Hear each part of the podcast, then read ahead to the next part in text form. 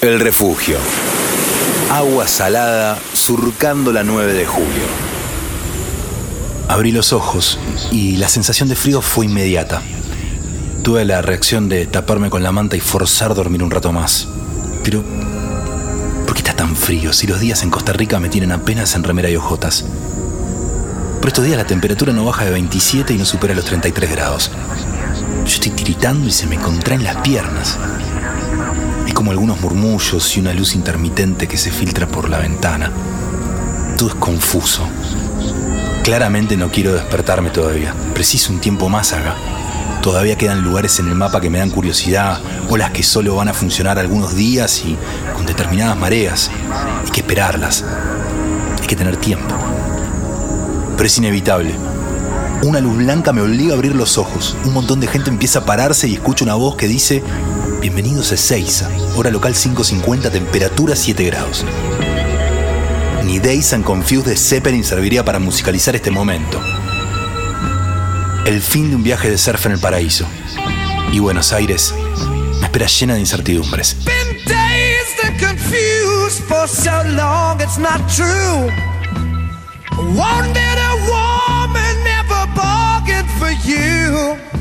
Lots of people talking, of them of a woman was created. Este es El Refugio y es un podcast que surge a partir de una emoción. Es nuestra manera de calmar la necesidad constante que sentimos de estar lejos de donde queremos estar. En mi caso es del mar, otro será en la montaña.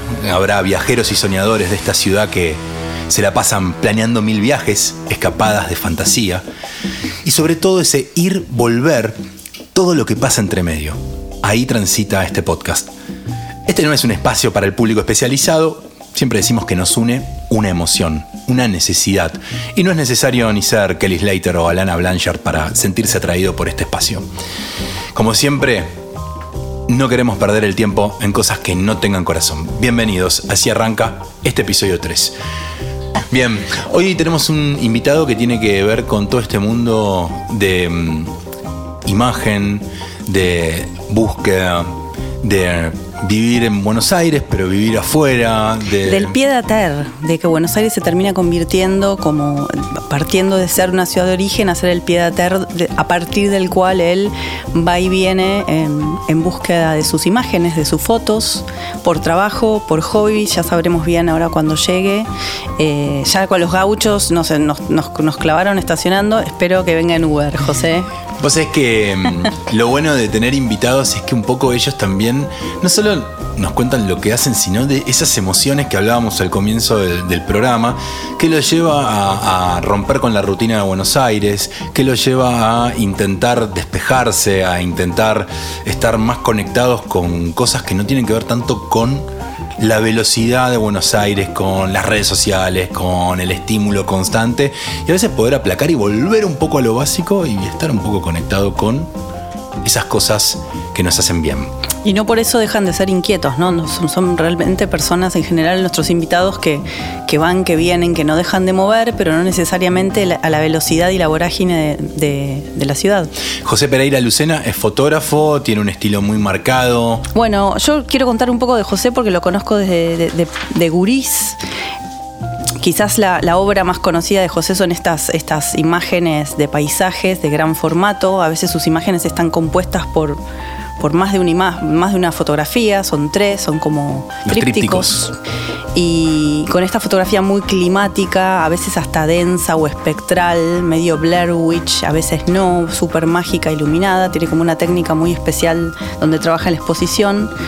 Eh, y bueno, y más allá de eso, en estos últimos años también estuve incursionando en gastronomía, pero hace dos años editó su libro Al Este, donde se, es un compilado de todas sus imágenes en las costas de Punta del Este, de Rocha, de Garzón y bueno, toda, toda la costa hacia Brasil de la costa uruguaya.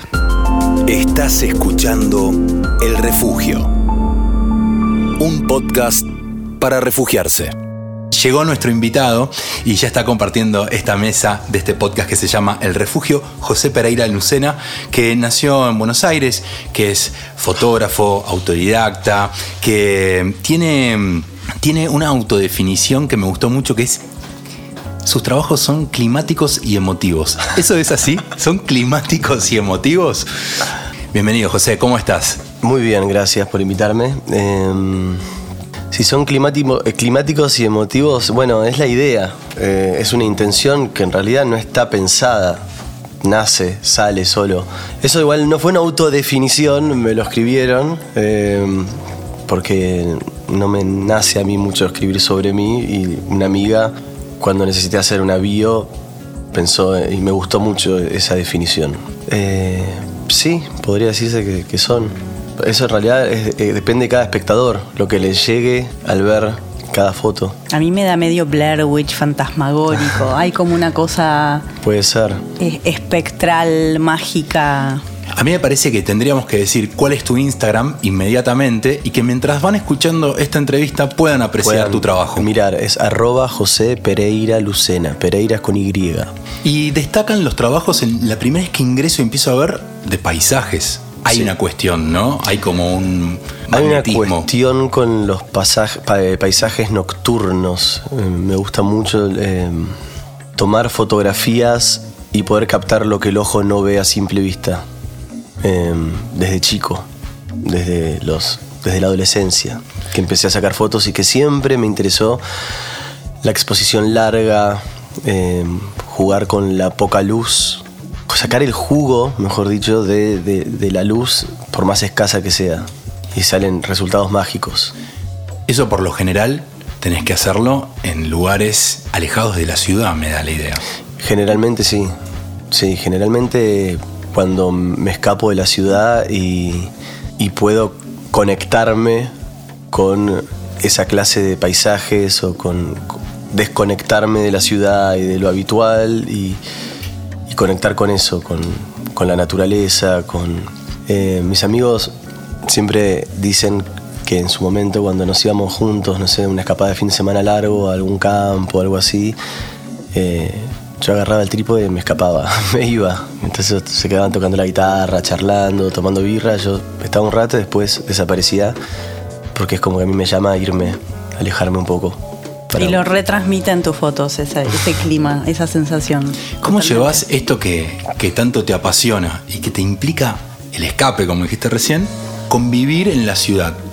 La ciudad la necesito también, es como, digamos, yo no soy tan solitario, soy muy social, tengo muchos amigos. Cuando digo social me refiero a que tengo muchos amigos, no que me guste salir y eso, pero, pero llega un momento que la ciudad también me satura. Y, tengo la suerte de poder, por el laburo, viajar bastante. Pero soy un flaco más de, viajar a, a mí, me decís, te vas a Ibiza, por decirte, o te vas a viajar por el norte en auto, me voy a viajar por el norte en auto feliz de la vida. ¿Y sos de viajar solo en esta búsqueda, de estar con el trípode, conectando con espacios que requieren de tiempo? He viajado solo y la pasé muy bien, pero también me gusta viajar con una o dos personas. No me gusta el viaje en grupo masivo. Lo he hecho con amigos y... El contingente. el contingente, tal cual. No, no, no. Es como que llega un momento que te saturás, te empiezas a pelear. Obvio. Viste como que decís, no, mejor... Eh, tiene que ser con, igual con alguien con quien sabes que compartís eh, los mismos gustos, eh, la misma pasión por el viaje y la misma música y este, poder frenar en la mitad de la ruta, decir saquemos fotos acá y por ahí no tener esa cosa de ansiedad de llegar a algún lado. No hay nada más lindo que esa libertad, ¿viste? de, viajar así, sin nada ni nadie que te espere, ni te moleste, ni que. Este, nada, es es como una sensación de plenitud, la de viajar conociendo libremente. ¿Y cuáles serían tus destinos favoritos de escape? ¿En Argentina? En donde sea, en el mundo. Eh, bueno, tengo algo muy fuerte con Uruguay. Después, el norte me fascina.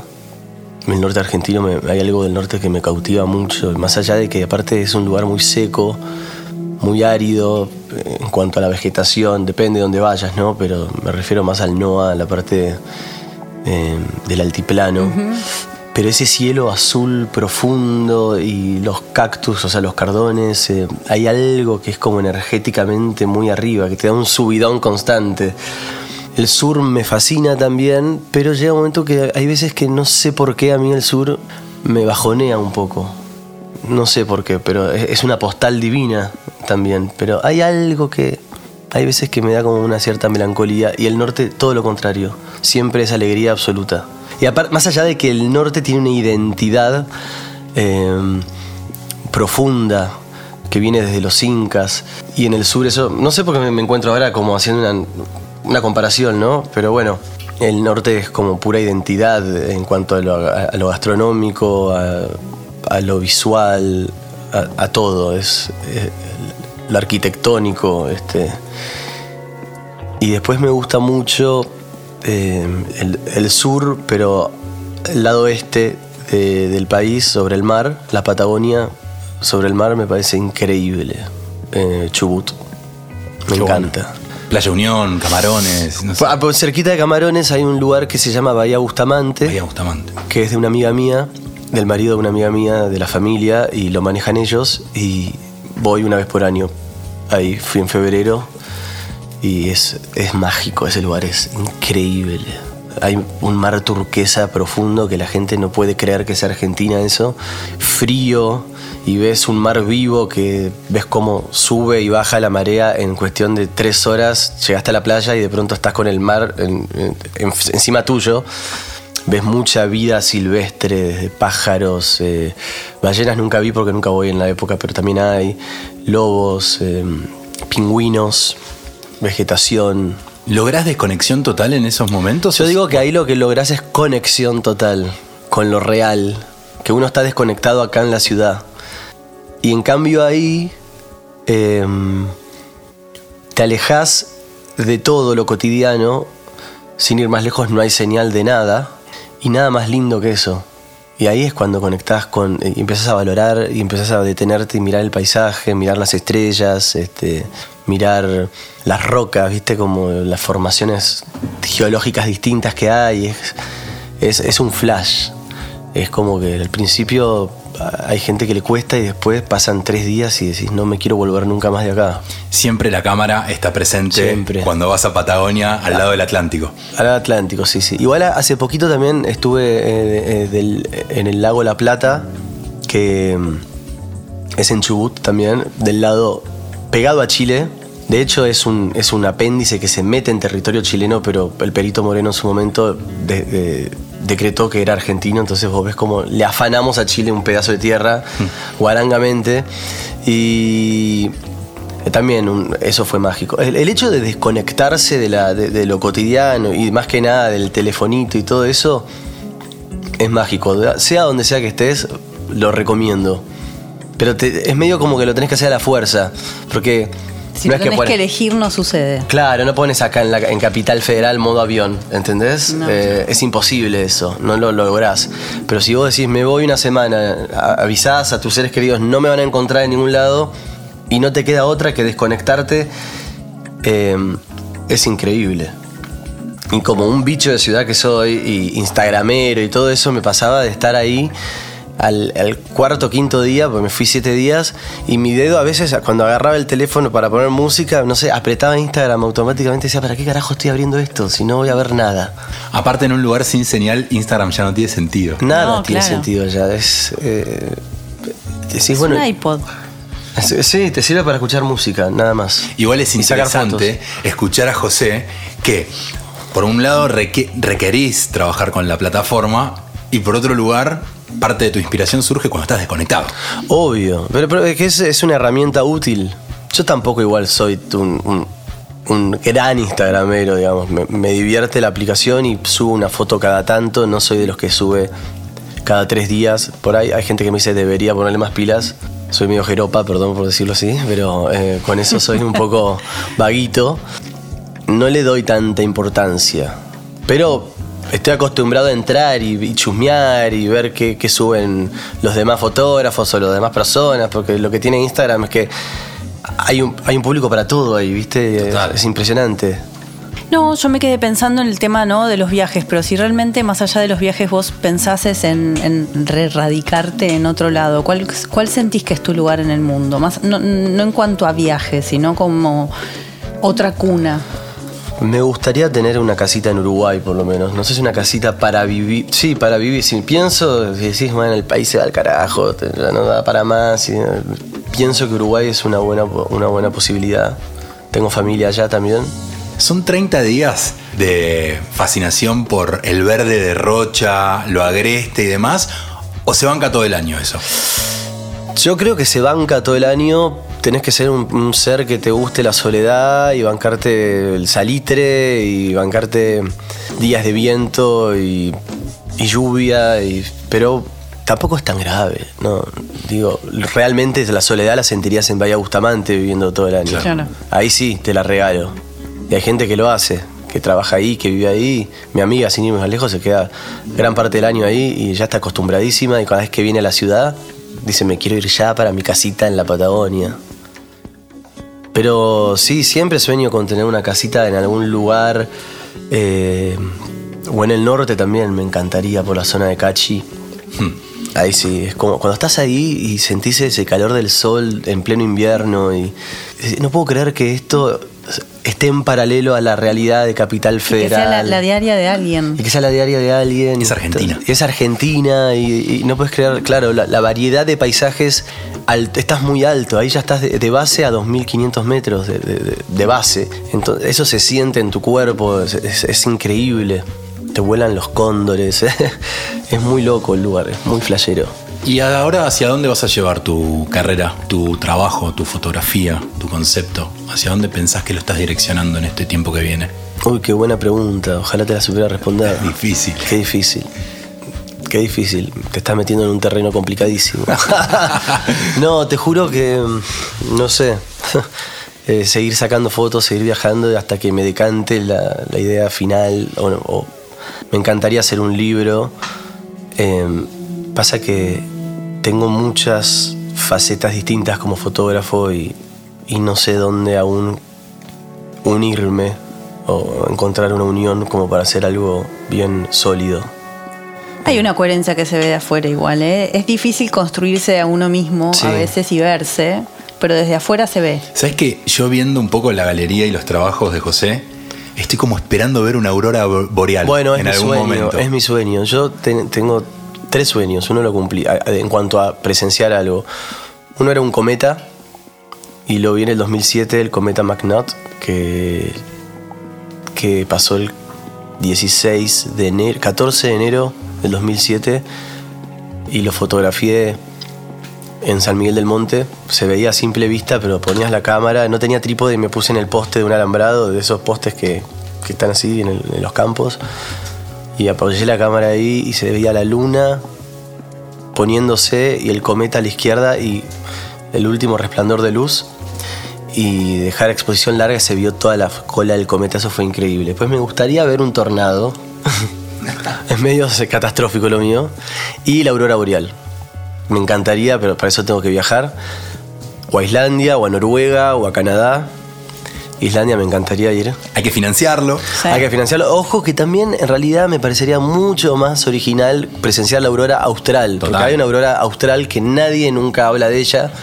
Y que no sé si debe ser fácil de verse. Supongo que tenés que ir a la Antártida y tener suerte. Em, pero nunca se ven fotos de la aurora austral No, o videos de la aurora austral, ¿viste? Pero porque claro, no hay. No debe haber poblaciones cerca como para ver. Exacto. Como pasa en Islandia o en Noruega, que están ahí. Eh, pero debe ser genial ver la austral, que es la nuestra. Tal cual. ¿No? Sí, sí. Sí, sí. Bueno, la verdad que invitamos a todos a que se den una vuelta por tu Instagram, que me parece que es clara referencia de lo que haces, de este tra- trabajo que nos atrajo tanto. Yo me voy a animar a decir algo que no sé si está pactado entre ustedes, pero ¿hay alguna foto que podemos usar nosotros como, como un flyer? Como Sí. flyer de este episodio, por ejemplo. Por supuesto, ¿Sí? obvio, sí. ¿Sí? Te la estaríamos. Pidiendo prestada, ¿se negocia eso? Pero claro que sí, un honor.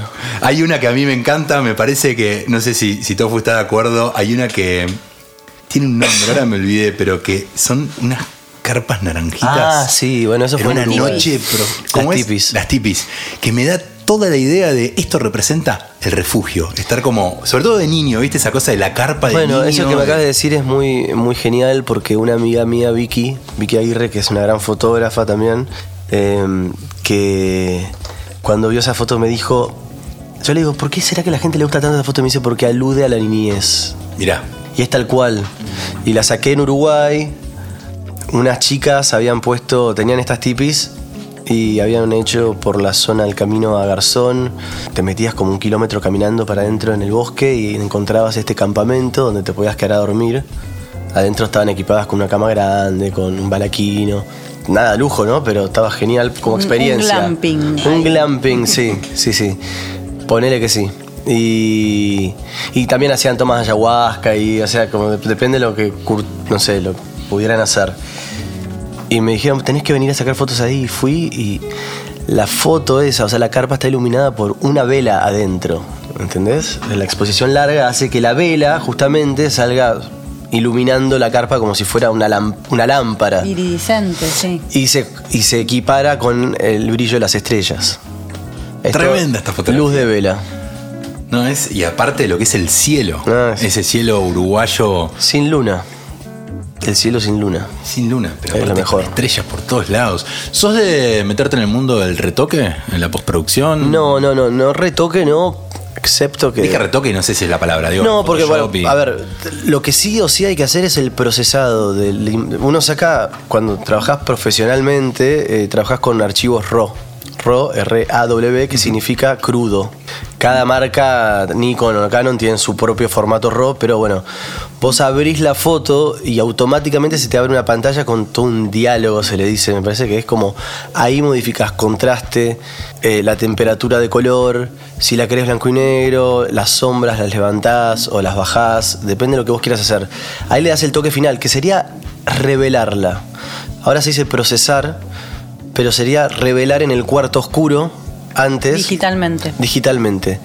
Y ahí recién pasás la foto a JPG o a TIFF o al formato que vos quieras darle. Después retoque sería que modifiques la imagen eh, a nivel eh, composición. Me pasa a veces que si hay un cable que se ve que cruza de, de un poste en una foto, me pasa muchas veces cuando hago un laburo, un casamiento, por ejemplo, que también hago. Y, y por ahí tenés, viste, los novios caminando por la calle y tienen unos cables que pasan así de un lado para el otro, y eso lo borrás porque molesta. Mientras no esté. Yo, no, yo soy bastante purista en ese sentido. No me gusta modificar. No te agrego la carpa donde no estaba, ni te agrego más estrellas para hacer un efecto de, oh, hay estrellas. En ese sentido, jamás. Pero si hay algo que realmente esté molestando la imagen, sí, lo aplico como una herramienta para terminar la imagen eh, bien, digamos. O sea, el retoque siempre existió, inclusive eh, a Eva Perón la retocaban con pinceles. Mirá. O sea, quiero decir, el retoque no es algo, no, no lo veo como algo, como todo, ¿viste? Como una mina que va y se hace una cirugía y de pronto se copa y termina siendo desfigurada. Bueno, es una cuestión de tener criterio en lo que haces. Totalmente. Eh, José, muchísimas gracias por haberte venido a refugiar, ¿no? Con nosotros un rato acá en el medio de Buenos Aires y a poder charlar de aire libre, de lugares más naturales. Aparte, con este clima feo que hay ahora, lo único que quiero es viajar. Claro, es la cabeza. Estamos todos en la misma. ¿no? todos ahí. Eh, si bien no sabemos cuándo se va a escuchar esto. Por ejemplo, ahora bueno. estamos acá y está feo, pegajoso, húmedo. Y saber que en este momento existe cachi, que hay sol seguro y es seco y Todo hay el vientito. la es- ropa se seca en cachi. Sí, exactamente. totalmente, totalmente. Eh, y también por esta gran frase que dijiste, de, en Buenos Aires estamos desconectados. Sí. Conectados estaba en... Pero viste que uno cree que uno está conectado. Chubut, eh, en el mar. ¿Te desconectás? No, te conectás. Acá estás desconectado. Me Total. encantó. Me gustó, me gustó mucho. José, y te queremos invitar para el cierre de las entrevistas. Estamos haciendo que, que cada invitado proponga un tema y lo vamos a poner de fondo mientras te vamos despidiendo. Bueno, eh, el tema es de mi tío Agustín Pereira Lucena, gran músico de bossa nova, guitarrista, que acaba de fallecer. Así que en homenaje a él me gustaría que pongamos Ese día va a llegar. Así se llama la canción. Muchísimas gracias. Suena entonces, nosotros también nos despedimos, queda este tema sonando. Gracias José Pereira Lucena. Tofu, nos reencontramos el próximo episodio. Nos vemos Tofu con más lucidez. Tofu. Yandinoto y yo soy Fede Eli mientras Tofu se despierta. Nos vemos la próxima. Chau, chau. Gracias. Gracias.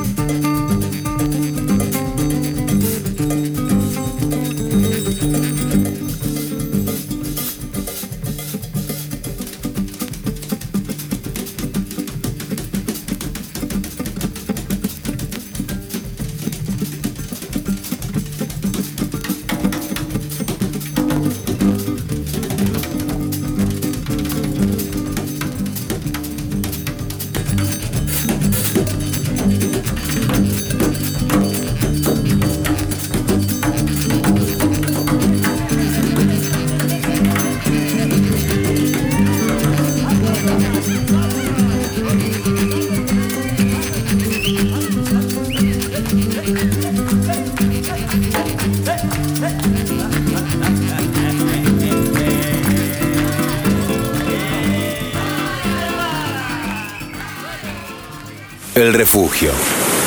Agua salada surcando la 9 de julio.